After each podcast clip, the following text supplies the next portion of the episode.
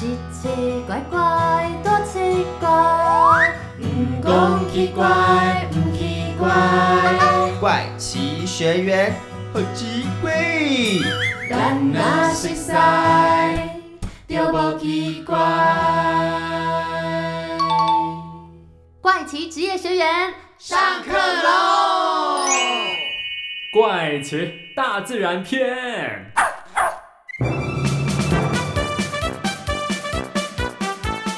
欢迎来到怪奇职业学园，我是班导师少平，我是班长卡尔，我是学医股长 Amy，我是资讯股长俊孝，我是康乐股长柚子。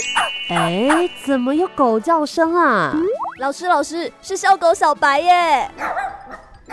哇，好可爱耶！老师，你看小白好乖哦，都坐在这边，不会乱跑哎。来来来，小白。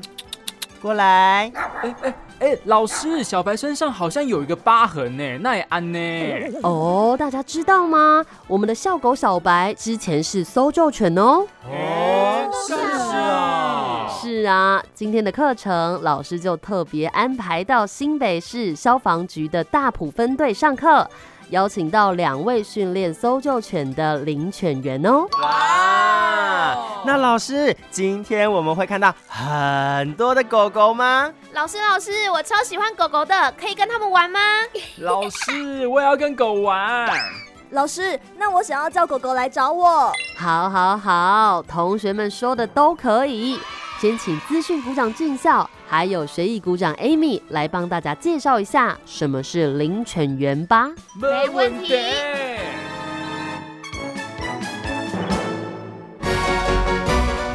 哇！怪奇小百科，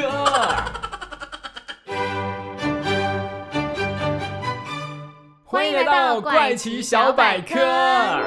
哎，俊孝，原来狗狗不止可爱，还会救人呢。那如果我不小心遇到什么状况的话，我们家的小黑是不是也可以马上找人来救我嘞？No No No，狗狗呢不只要聪明，还要经过训练才可以救人哦。其实搜救犬在国外的起源很早呢，据说可以追到西元九五零年。当时呢，在瑞士和意大利的边境有一座修道院。里面有一位修道士呢，训练了一只狗。后来这只狗呢，拯救了很多不幸遇到雪灾意外的人，所以呢，被历史上当做第一只搜救犬。可惜后来那座修道院呢，在十六世纪因为火灾的关系啊，很多档案也就这样烧毁不见了。但是后来的三百年间呢，那个地区还是不断留下狗狗救人的记录，而且拯救的人数啊，甚至呢高达两千五百多人呐！哇，原来搜救犬已经有一千多年的历史啊！哎，那台湾的搜救犬呢？台湾真正呢有规模的训练搜救犬，要从九二一大地震开始。那时呢天摇地动，不幸造成五万多栋的房子全部倒塌，还有两千四百多人罹难哦。当时呢许多国家派出搜救犬过来协助，更展现超强的搜救能力，也让台湾呢开始注意到。训练搜救犬是很重要的哦，对呀对呀，因为狗狗的嗅觉非常灵敏，听说啊是人类的四百倍耶，所以呢，经过训练之后，可以透过味道确认生还者的位置。我们家小黑那么乖，一定也可以的啦。其实各国因为不同的天气。地形对搜救犬的训练，龙不赶快才能面对呢各种可能发生的状况。但就我所知道啊，训练搜救犬最好要从狗狗两个月大就要开始呢。你家小黑不是都八岁了？变修啦！哈，是哦，好啦，没关系，我相信以后小黑生的 baby 一定也可以当搜救犬。那现在我们就跟着柚子的脚步，一起去怪奇爬爬灶。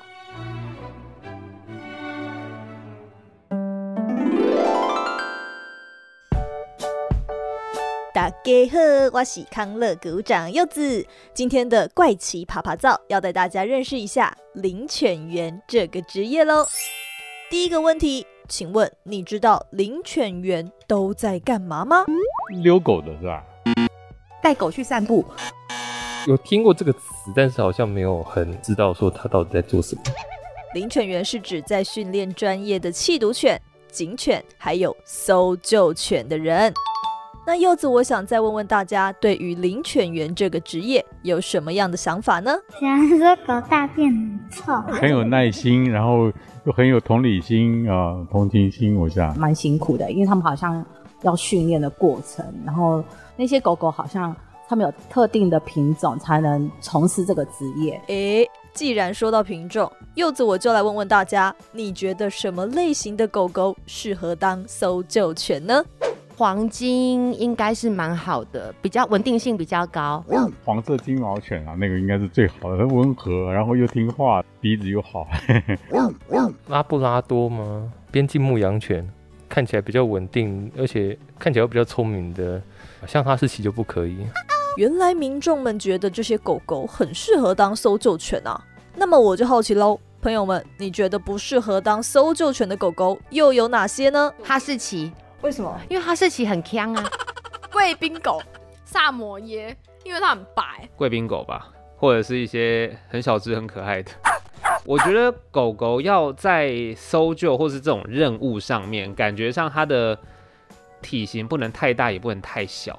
吉娃娃虽然小，可是我觉得它好像会很怕生吧。今天的怪奇爬爬照，问问大家对林犬员的想法喽。其实大家的印象中，不只是领犬员要有爱心，连训练的搜救犬都需要有稳定的特质才行。诶，究竟领犬员们在训练时是怎么跟狗狗相处的？刚刚民众提到的狗狗们，真的有适合或是不适合当搜救犬的吗？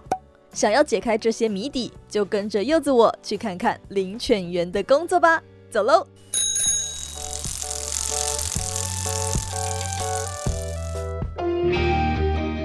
好的，听完怪奇爬爬照之后呢，我们怪奇职业学员要正式上课啦。那今天我们身处在的地方呢，就是新北市的三峡区大埔消防分队哦，邀请到两位非常资深的领犬员，就是陈柏村还有罗浩芳老师。Hello，老师你们好。哎，Hello，主持人，各位同学，大家好，我是新北市政府消防局林犬员陈柏春，目前从事林犬这个工作大概有十六年左右，训练过的犬只大概二十只左右。各位同学，大家好，我是新北市政府消防局林犬员罗浩芳。从事领犬员到目前为止是十一年的时间，五只狗狗。刚刚其实一开始我们听完这个街访之后，是有对什么特别印象深刻的评论吗？有人提到说，贵宾犬能不能成为搜救犬？那其实我们搜救犬大部分来说是不论品种啦，只要它的个性适合，它的体能状况啊，对人的亲和度够高。对玩具、食物的欲望够高，其实它都有机会可以成为训练的搜救犬。哦，所以像是那种博美狗狗也可以吗？因为我们搜救犬会希望相对稳定的小狗，所以有些狗它可能天生，比如说鼻子太短，个性不受控啊，或者是小型犬它自我保护的意识比较强，对，会比较强。所以我们在让狗狗去做搜救，它需要接受很多的服从的训练，这不只是。保障，我们也保障他们在搜救现场的一个安全性。所以有哪一种品种的狗狗比较适合吗？可能你们大家后来训练起来觉得最适合的。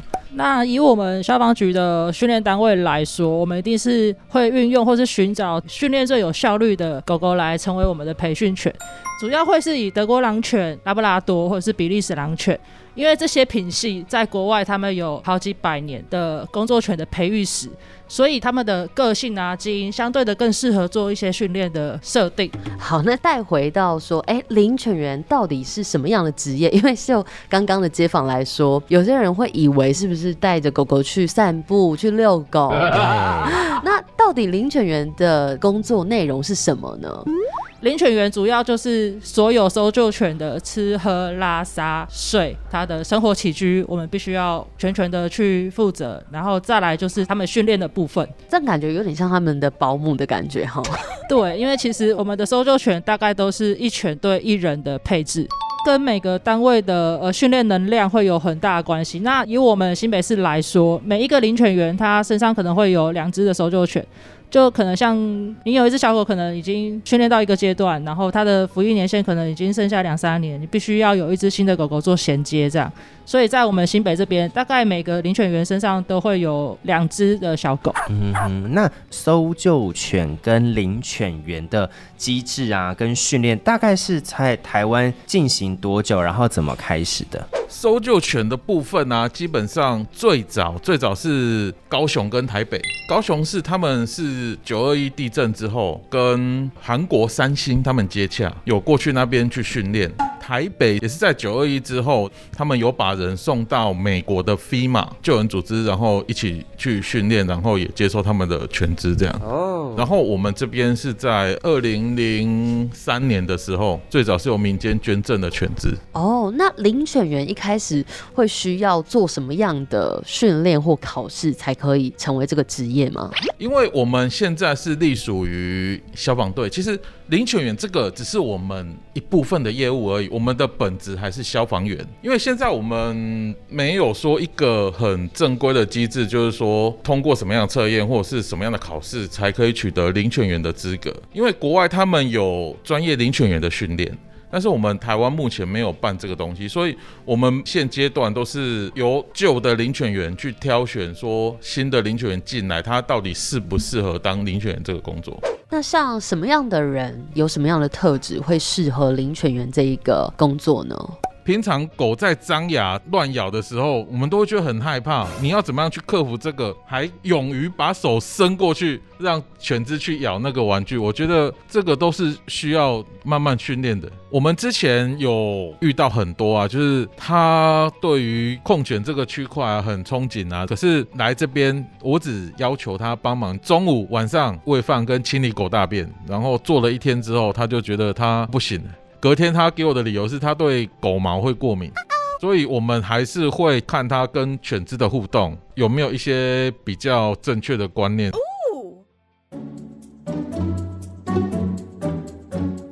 基本上，刚刚街坊也有听到，就是跟狗狗相处需要同理心啊，很了解狗狗啊，至少你要爱狗。那其实我觉得这些因素并不是真正成为领犬员的一个最重要的关键，而是你对这份工作你有没有办法负责。因为其实领犬员他不像是一般业务，我们写了什么，交了什么，哦，上面合了什么啊，这件事情就过了。很多时候是没有办法有人去盯着你或去督促你。而是你必须要真正花时间在他们身上哦。好像有看到新闻说，浩方小时候其实原本是很怕狗狗，而且好像还有被咬过。小时候家里就没有养宠物的经验。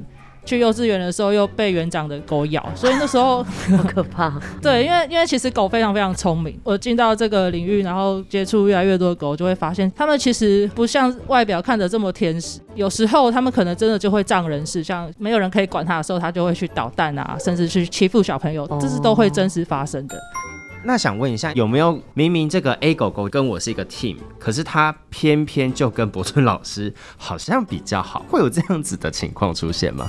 其实我们不会排斥这样子的状况，因为以搜救犬来说，它必须是要是一个狼狼后的个性，因为它出去救灾的时候，它面对的都是陌生人，所以其实它喜欢谁，它不喜欢谁，我们的训练宗旨就是希望它能够一视同仁，并不是说我是它的领犬员，它就一定要特别喜欢我，然后不喜欢别人这样。那像这边的狗狗啊，都是从哪里找来的呢？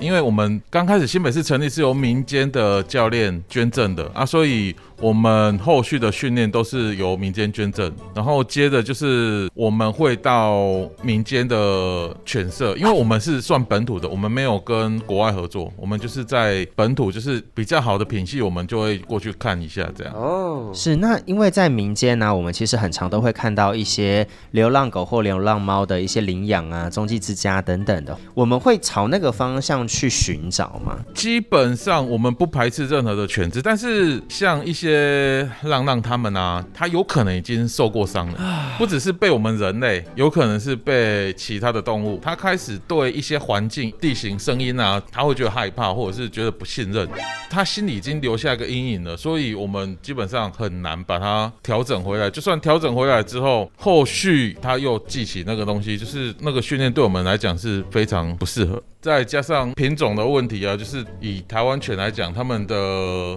敏捷是很好，敏感度就更高，然后它们的地域性也是很高，所以他们一到现场，他们就会开始做记号啦，让自己有安全感之后，然后它才会开始去做搜救。可是，在我们搜救现场。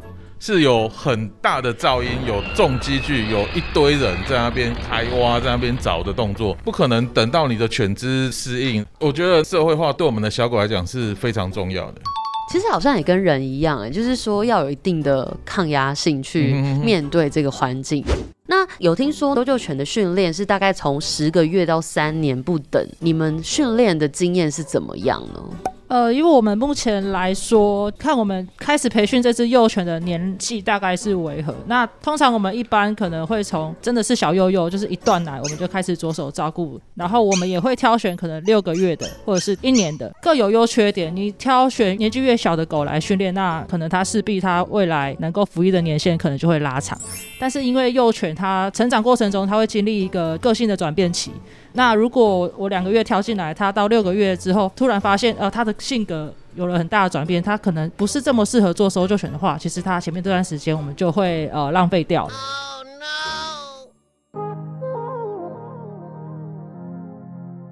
所以其实每个阶段幼犬挑选进来，其实我们都会做比较不一样的训练。其实我们会说，能够成为搜救犬，通常都会是以它能够出勤为主。就是以目前国内的制度，是它必须要得到中级的认证。那这个认证是依循 IRO，就是一个国外的所有权组织，它公布的一个测验规则。得到这个中级的认证，你才能够执行勤务。那要达到这个认证，它基本就有一个年龄的门槛，至少小狗要一岁半，它才可以去参加这个考试。所以从两个月到十八个月，最少就要训练将近一年半的时间，这是最基本的。哦，最基本要一年半的时间。那对。有最长可能训练这只搜救犬花了多久的时间吗？我们现在所有公务体系，就是搜救犬体系，几乎都是小狗在八岁就要退役了。哦，对，所以基本上我们会希望他们能够至少在六岁前或是五岁左右，至少要能够取得 B 级的认证。那 B 级跟中级的差别就是在于，中级它必须要在八百平方公尺的瓦砾面积搜寻两名待救者，在十五分钟内。到了 B 级，它就是一千六百平方公尺，就是搜寻面积会加大一倍，然后它会再多搜寻一名待救者，是三名这样，搜寻的气味难度也会比较困难。不过这个必须说，训练的时间会跟着领犬员的经验跟技术会有很大的相关，加上我们现在犬只取得的资源比较广泛，所以我们可能会尽量挑选更适合做搜救犬培训的幼犬，这个目的就是尽量能够希望它缩短我们的训练时间。那可以简单帮我们介绍一下，总共是分成哪几个级别，跟每一个级别它要达到的状态是怎么样吗？在 IRO 的规则来说，搜救犬会分为三个阶段，就是所谓的适应性的测验，就是初级。这个测验主要是测试这只狗狗它能不能够继续培训成为搜救犬的一个基础的测试。再来就是中级，然后最高级别就是高级的测验。然后在完成这些测验之后，有一个叫做联合国认证的一个。MRT 它是一个任务属性的，就是最终的 MRT 认证如果有通过，它是可以接受联合国征召去参与人道救援的认证。刚刚有说到国际搜救犬组织的那个认证嘛？那在台湾的话，通常这些狗狗是要到哪里考试呢？然后还有考试的项目是什么？现在目前台湾的合格的考试场，台湾大概只有两个地方，有一个就是高雄市政府消防局的搜救犬训练中心，再就是消防署的竹山训练中心。那项目主要会是以服从跟搜索两大项去做测验。那像服从是满分是一百分，搜索满分是两百分，两项都必须要通过它的七十趴，你才能够合格。我们的这个评分的人也是前辈嘛？还是说，哎，会有国际上的人来协助这个部分？在疫情之前，都是由这个组织派遣审查员来做测验。那因为疫情的关系，其实这个测验已经终止快要两年了。对哦，所以现在都没有新增的搜救犬。因疫情的关系啊，消防署在去年有开始培训国内自己可以审查的裁判官。去年底开始有第一次试办了国内裁判官去审查的一个国家的评量。当然规则还是沿用国际的规则这样。哦，所以如果凭着通过一样是可以执行任务。对，但是就是仅限在国内这样。哦，那受到国际认证的搜救犬的话，我们台湾有没有相关的经验是征召台湾的搜救犬去国外帮忙的呢？前几年的海地的地震，对，然后伊朗的地震，都是有台湾的搜救犬到当地去协助救灾的，都是台北市的狗。那因为我们所有的人道救援，以台湾来说，它都是有一个轮值的制度，不是说我们今天新北很厉害，我们想要出国就可以出国。那这个轮替其实通常都是由中央消防署去统筹。我们台湾有很多只这样子受到国际认证的狗狗吗？因为他每两年必须要重复测验，他必须通过，他才会保有这个资格。那到今年来说，台湾目前是有七只，我们队上有一只，对，但是他今年准备要退役了，对，他八岁了是吗？对。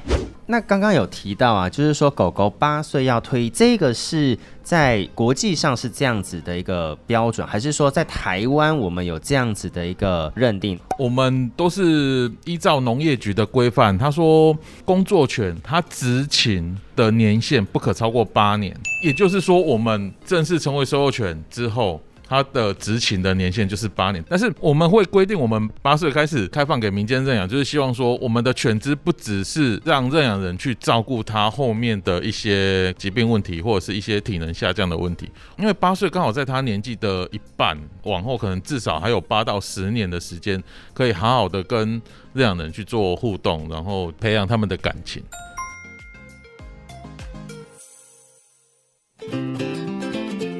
像狗狗跟人的年纪要怎么样换算呢？因为小狗它从零岁到三个月，三个月到六个月，然后六个月到一岁，其实它的年纪都不一样。然后以平均来算的话，我们都是。他几岁，然后就是乘以七。比如说他现在八岁，他乘以七就是大概五十六岁左右。哦，那这样子的话，因为一般来说都是在八岁的左右，要让狗狗好好的去享受它接下来的生活，因为工作也告一个段落了嘛。那是怎么样去进行家庭的选择，或者是说在这之前会有怎么样子的一个配合吗？我们目前没有配合，因为我们最主要我们的这样其实就是刚开始就是先开放给我们消防局内部的人员，因为他们也有跟我们配合，就是比较熟悉一点，对，熟悉一点我们的运作。然后因为我们常常会做一些演练啊，一些防宣的东西，他们也会接触到。就是我们一样会先做基本的门槛，就是我们会到他们家里去看环境啊，然后跟他交流沟通一下，然后再就是开放给一般民众认养。但是，一般民众认养，我们就是希望他能够先上一些跟事主相关的课程。那个在动保那边，他们都有开课程。好，那另外想要问一下，就是因为我们大家都觉得说，哎，狗狗的嗅觉是非常的敏感的，那它的敏感程度跟人类相比的话，是有怎么样的差别啊？举一个例子好了，可能我们就闻到今天肯德基送来，我们就是闻到是炸鸡的味道。对，他们可能可以闻出这是什么油品炸的，他们裹的是什么粉。今天这个鸡的部位是鸡胸、鸡腿、鸡翅，他们可能可以把这些我们闻起来是一个味道的东西分成很多的成分。那这是国外有研究报告指出来的。对，那在我们训练的食物上，我们会至少会训练到我们能够通过高级的搜救犬，他们能够闻到地下三米埋藏者的气味。对，所以其实他们或许可以闻到更深，但是以我们救灾的食物上来说，我们只需要他闻一种气味，就是隐藏的生还者气味，其他都不是他的目标。所以他们在找到这个气味之后，他们会在那个位置做吠叫，来告诉领犬员说：“哎，我这边有发现目标了。”这样。哦，所以如果是已经在现场过世的人员，他们就不会叫吗？理论上不会，但是因为其实血腥味啊、腐败味对他们来说是很刺激的味道，那个味道对他们来说是很有吸引力的，所以我们会借由去观察他们的肢体动作来判断，哎，这边是不是有他好奇的东西。它尾巴可能会竖着直挺挺的，然后摇摇摇，甚至会有点抓爬的这些动作。哦，对。那想要了解一下博村跟浩芳老师，就是你们平常是怎么样跟你们的狗狗做互动，或者怎么样做每天的这种日常的训练呢？因为我目前有一只快退役的，然后一直在培训当中，所以我比较希望说。犬只能够依照它的天性，开心的大范围的去做搜索。哎，等一下，浩方老师为什么在旁边笑呢？因为学长很谦虚，他是我们里面资历最深，然后接触的狗最多的领犬员。我学长是我们的标杆啊！刚刚这样子说，我有点吓到了。平常不是这样子。哎，那想问一下，你们彼此之间呢，会怎么样去协助彼此的同事呢？我们会帮忙踩刹车，就是说，哎，你现在应该不。能够再把难度加深了，我们可能就是说退回来做简单的，让狗的兴趣不要荡下来。就是我那一只要退役的，它遇到陌生人都很好，它就不理我。领犬员他就是指导手嘛，这只狗狗的老师。然后我们就是这只狗狗的玩伴 哦，其他同事是玩伴，对，所以我们就是站在玩伴的角色，所以我们要努力的跟小狗拉高他们的兴趣，让他愿意去找任何的人。就补充一下，其实搜救犬的训练是没有办法靠一个人完成的。其实很多工作犬，像检疫啊、像气毒啊，他们可能只是需要让狗狗去闻气味标的物，然后去做反应。但是因为搜救犬它是属于一个蛮复杂的一个连锁的行为哦，所以我们都是互相领犬员的一个助手的角色，让它狗狗在做搜索的时候，我们需要演那个带救者，那这个带救者要演的很好玩，让他喜欢来找我们。哦，等下演的很好玩是怎么演？就是其实林犬员都有点双重人格，就是等一下我们可能在跟狗玩的时候，你就会觉得我们像是有点锵锵的。对，可是如果他们到现场要去搜索的时候，通常那一些人是被困住，他们也不会很好玩啊。对，所以就是骗他那一次，也不能说骗他啦，就是所有的训练都是一个阶段跟很多很多的反复去累积出来的，就是让他去一直有印象，说这个搜索就是一场游戏，其实还蛮特别的一个概念呢。那再来想要问一下，就是实际的训练状况是怎么样？因为刚刚说到可能有最基本的像是服从，然后我们也有查到说像是在这个瓦砾堆的搜寻，或者给予这个水平梯，还有移动平台、长隧道、轨道等等的。像刚刚提到的水平梯，就是像一个一般的挂梯，然后把它放成水平的。那小狗它是走在梯阶上，这样一节一节一节走过去。这个目的最主要是要让小狗，如果今天我们在灾区，如果有一个空间必须要架梯，小狗才能过去的话，就是让它们能够去适应。因为其实狗狗对镂空的或者是对一些高度，如果你没有特别训练过，大部分的狗狗都会有一些恐惧的状况。因为一般来讲，我们的测验啊，就是分成服从敏捷项目，像你刚刚谈到那些水平梯，然后摆动平台或者是独木桥，那个都是算敏捷的项目，就是整套的服从敏捷项目，我们归类为一项。搜索项目就是第二项。因为我们现在工作权有很多嘛，如果你是赈灾的，就是瓦砾堆的搜索；然后你是原野的，原野是像国外他们有那种黑森林，他们进去就会迷失，因为他们怎么走都是树，怎么看都是树，就是需要广域的搜索权去做搜索。对，然后也有包含说一些雪地的。然后在我们现在正努力的去发展路径这个区块，可是真的也是有难度了，因为你从发现失踪到报案到确定失踪，这个时间至少拖过快一天啊，所以它在这二十四小时，它可以移动的距离实在是太长，因为它那个味道都是会飘散掉的，所以还蛮难的。那想要就是问一下，实际训练的状况是怎么样？比如说狗狗训练几分钟，然后他们需要休息几分钟？这个主要还是会以天候状况为主。那狗狗不耐热，所以像夏天温度很高的时候，我们基本上就会尽量不要让它们在大太阳下曝晒，因为太阳一晒，它们热，它们专注力会很快很快的降低，对于训练的成效是会很差的。所以我们通常在夏天的时候，会是在可能清晨的时候跟接近傍晚的时候。比较舒服的状态去让小狗做训练。那如果说在训练的时候，就是狗狗一直 很想玩，不想要依照指令来做，你们通常会怎么样做应对呢？就小朋友不乖，爸爸妈妈就会吊起来。没有，不会啦，我们不会这样，我们都是就是爱的教育，没有。就是狗狗它在不同的阶段，它其实就真的很像小孩子。它即便它今天玩这个玩具再好玩，它再喜欢，它可能都会突然发现一个新奇的东西，它就被吸引过去了。但是通常就是会用阻断它的好奇心，然后再重新吸引它的注意力，大概是这个方向。哇，想要成为搜救犬，不只是狗狗要得到 IRO 终极认证，领犬员基本也要训练狗狗一年半，每两年还要考一次试，要花好多心力哦。是啊，因为搜救犬们八岁就要退役了，领犬员当然也希望狗狗可以在五六岁之前得到认证，早点投入搜救领域，拯救更多人。所以我们要对参与搜救的狗狗们致上最高的敬意才对哦。哎，不过我真的有吓到哎，没想到狗狗的嗅觉可以分辨出炸鸡的部位使用的油，这也太厉害了吧！刚刚同学们应该都有听到狗叫声了吧？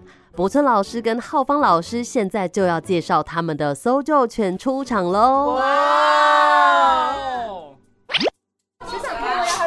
光光哦，我光知道，我有看到。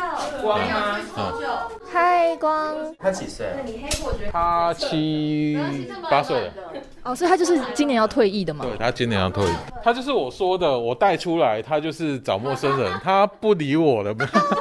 他是边境跟拉布拉多一比一，因为最主要需要拉布拉多的亲和跟边境的运动能力。我的天，他现在翻过来，他肚肚翻过来了。你的朋友，你的朋友，浩克，浩克，对好小哦浩克金牌吗？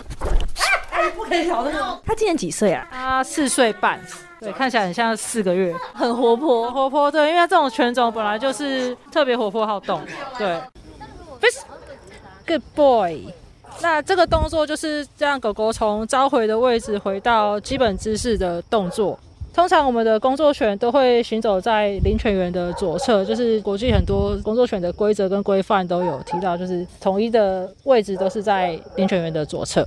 可以问一下浩方学姐，刚刚跟浩克讲的是什么吗？我的指令有一些会用德文，那最主要的原因是因为它有些单字的音节比较多，会让他们更容易区分每个指令的动作是什么。但是指令是每个人的惯性啊，我们没有规定要用哪一种指令去做训练。那可以问一下博胜学长，刚刚在跟光说的指令是什么吗？就是请他坐下、卧倒，然后站起来。就基本上他在我们旁边会有这三个指令，会有请他就是站在你旁边的时候，是一定要在旁边吗？会请他在我们的左手边。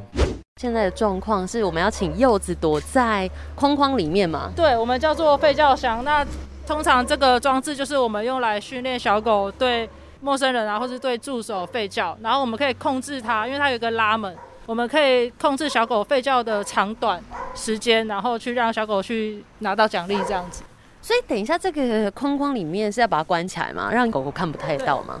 其实是按照小狗的程度啦，一开始都会很明确的让小狗知道人是这样走进去的，让它非常明确的知道里面是有人的。某一次我们可能就是完全不让它看到这个过程，我们出来可能就直接让它过来这边，然后它就会觉得，哎，这跟我之前玩的游戏是一样的。虽然我刚刚没有看到有人走进去，但是里面确实也有人，所以它就会开始在没有看到的状况下，它也可以在这边用鼻子确认到里面有生还者，然后开始做吠叫的动作。好的，不知道现在柚子躲好了吗？怪奇躲猫猫开始。哎，他现在已经在里面了。柚子现在手上拿了一个浩克喜欢的玩具，对，就是一个黄色的球球的概念，又躲在了这个小箱子里。然后我要在这边等待浩克来救我。好，那我就带浩克去搜索喽。搜索。你找到我了，他找到我了。我刚刚在里面待了三分钟，我觉得很恐怖哎。啊，因为我们在外面聊天，那你可以帮我跟他互动一下，就是你可以感受到他拉玩具的时候，对，然后他有用力的话，你就要让给他，让他每次都有他抢赢的感觉，让球像一个小猎物一样，让他觉得他赢得了这只猎物这样。这个是浩克在玩他的小鸭玩具的声音，因为他刚刚很配合的跟大家一起拍照，所以他现在获得他的奖励就是可以玩他的小鸭鸭。这个玩具也刚好适合浩克玩啊。哦。因为如果其他的大狗狗玩这种小鸭鸭，应该一次性的就咬就咬掉了。对，就一次性的玩具。对。那这小光是玩什么啊？我们有各式各样的球啊。对。小光会玩大球这样吗？对，他也会玩咬棒，对，跟我们互动。对。嗯。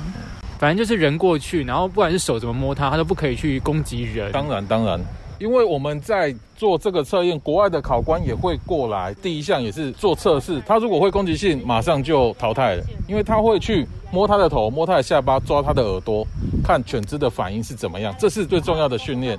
刚开始这一关过不了，那就不用再讲其他的。哎对，我刚好注意到在笼子里面啊，我不管怎么去玩那狗，怎么蹭那狗，它完全都不会攻击我，连牙齿都不会动到我的任何的皮毛这样子。好的，那我们现在就跟着老师们去参观一下狗狗们住的犬舍喽。这也是算是品种很多样化的犬队，有比利时狼犬，有拉布拉多，有德国狼犬，然后有捷克罗素。犬种的多样性也是代表说，我们可以针对比较不同的灾害类型去应用适合的犬只。所以通常名字都是领犬员取的吗？狗狗的名字？呃，大部分都是。那有一些从海关转职过来的小狗，那就有可能会是沿用它原本的名字。那大部分的犬只都是由领犬员去帮他们命名的。像这只小的叫做史塔克，因为我就是有一个梦想，就是组一个复仇者联盟的。他们一天要受就是大概多久的训练呢？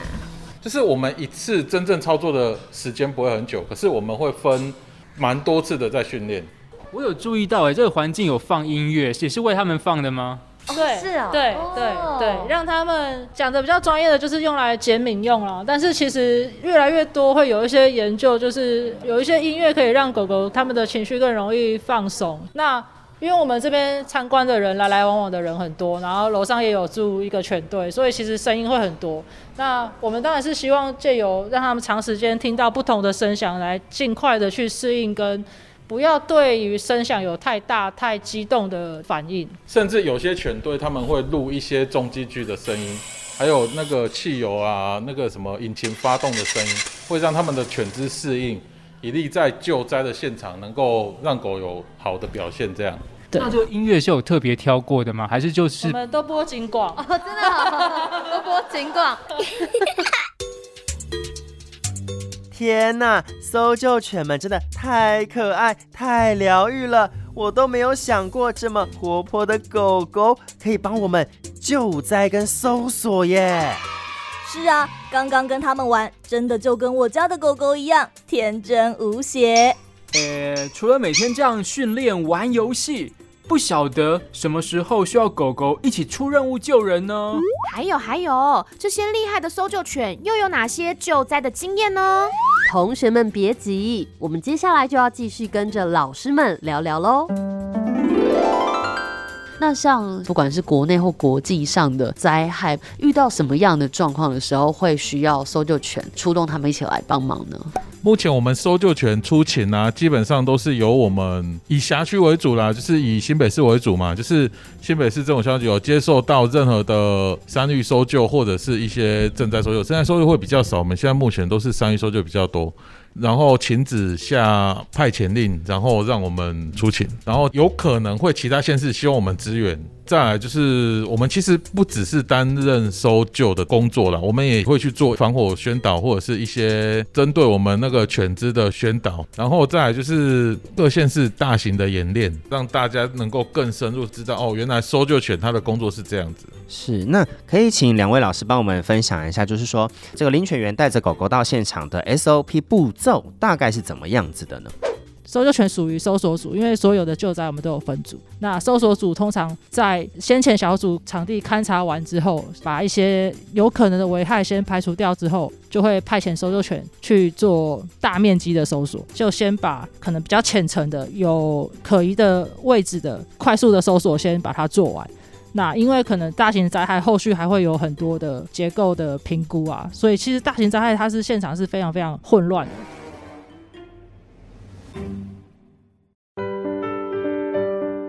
那近几年有没有令你们印象最深刻的事情？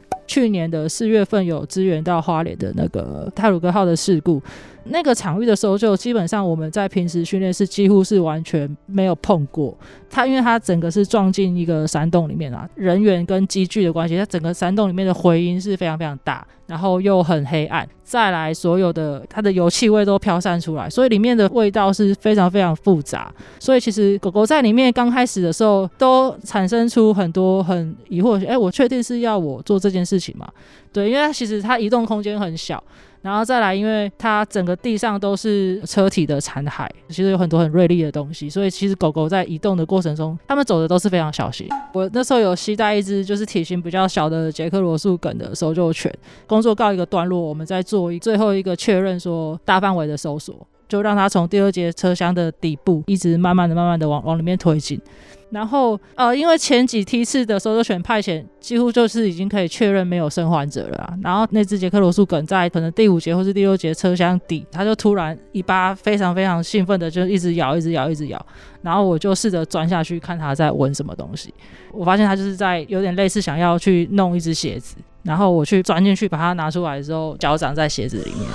即便在这么复杂的环境，其实狗狗对这些气味它还是有。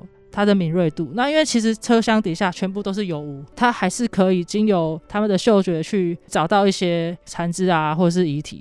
是不是搜救犬在现场，他们其实都没有特别的防护措施？对，这是可能有很多民众都会有疑问，说为什么都不给狗狗穿所谓的防护装备？那是因为不管是像泰鲁格的那个场域，或者是在赈灾的场域。狗狗都有很有可能会钻到可能很深层啊，或者是在短时间内救援人员没办法到达的地方。如果它在那个时候身上任何东西被所谓的钢筋或者是任何东西勾住的话，它自己没有办法挣脱。严重一点的讲法就是，它可能就是在那边等死。所以这是为了要确保他们最基本、最基本的不会受困。我们的犬只它的耐受度真的比较高，因为我们会训练很多。跑瓦力常常脚都会去受伤，或者是我们去走山路会被一些芒草割到啊什么。我最早带狗去做搜救的时候，他们都表现得很好，你看都很正常。可是你带它出来走大柏油路的时候，你就会看到血脚印，它的四只脚都已经被割到，都流血了。他们都丝毫都好像觉得这没什么。然后在我们在训练当中，它有的时候就是受伤。带去医院缝，它都不会有任何的反抗的行为，顶多就是稍微挨一下，就这样。也就是我们要更注意我们犬只的安全，然后对于每一场搜救或者是执行勤务之后，我们会很仔细的去检查它的四肢、它的身体各方面有没有哪里受伤。它们的耐受性真的比其他没有经过训练的狗高很多。哦，那有曾经遇到比较挫折的经验，或者觉得哎成就感比较高的状况吗？因为我遇到很多，除了赈灾以外，基本上都遇到了。比如说 F 十六、黑鹰，然后蝶恋花。印象深刻的救援就是一场三收，有一点灵异啦。而且它也是我第一支训练的犬只。当初有一次我们去做失踪协寻，在十分再往下，就是望古车站那边，然后就是奇怪，怎么一直找还是都没找到，最后才是扩大搜索。后来我们有询问到邻居。说他会去捡拾天灯的圈圈，听说他们回收价钱还蛮高的。然后我们会针对这些竹林，就是容易卡住的范围下去做搜索。然后我就是沿着那个溪水那边去做搜索。那时候犬只就是慢慢找找找找找找，找到一半，突然间就是一直绕。然后它那边只有一个树丛，我要指挥它往树丛这样通过，它就是好像不太愿意过去。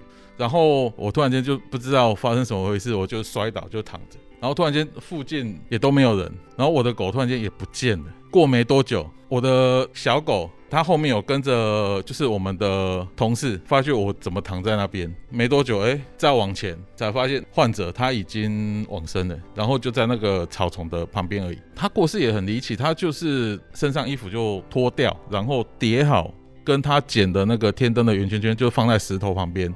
他就是躺在那个石头上，然后下半身泡着水，然后我同事就说：“你躺的姿势就是跟他一模一样。”最主要印象深刻就是我的犬知知道我我摔倒或者怎么样，会去带同事过来这边，所以这个还令我蛮印象蛮深刻的。好，那最后想问一下，像家人朋友对于你们这份工作有什么样的想法？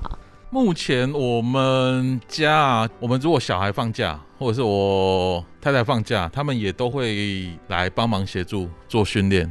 这训练真的没那么简单呐，因为我曾经训练到半夜两三点，我都还在训练场，然后抱着我的狗，然后一直跟他讲。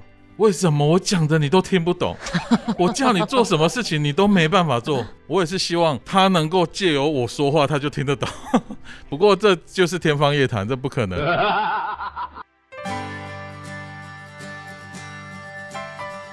好，那最后想要问一下，就是像你们领犬员这份职业，有没有什么想要跟社会大众说的话呢？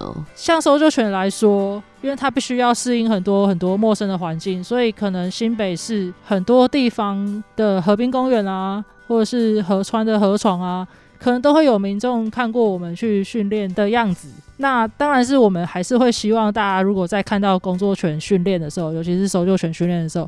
千万不要牵着你自己的狗狗想要过来交朋友，因为那个时候可能会很严重的影响到我们狗狗的训练。那当然不是说呃我们就是一定会拒人于千里之外啊。那可以先用询问的方式啊，呃看我们训练到一个阶段能不能再跟我们互动这样子。虽然老师说训练狗狗的过程有点像在玩耍，不过啊实际出勤时搜救犬是非常专业的哦。会钻到人类去不了的地方，帮助拯救更多生命。而他们在搜救的时候，如果因为衣服或是装备被勾住，反而更危险呢。身上没有穿戴防护措施，其实是让他们在工作的时候更加安全的措施哦。大家不要再误会了。哇，这样想想，我们的搜救犬们很厉害呢！不只有到海地、伊朗地震救灾的经验，也帮助台湾各种大大小小的灾害。真心希望啊，这些无条件付出的狗狗们，退役之后可以度过更美好的生活。最重要的，大家如果在路上啊看到正在训练的搜救犬，或是各种在出任务的狗狗，记得一定要尊重它们。不要因为狗狗太可爱了，就想要跟它们玩，这样呢可能会打断它们的训练哦。大家都说的很好，既然今天对领犬员跟搜救犬都有更多的认识，那这次就要让大家都交交一篇跟狗狗们相处的心得哦。耶，好哦！怪奇职业学员，我们下课喽。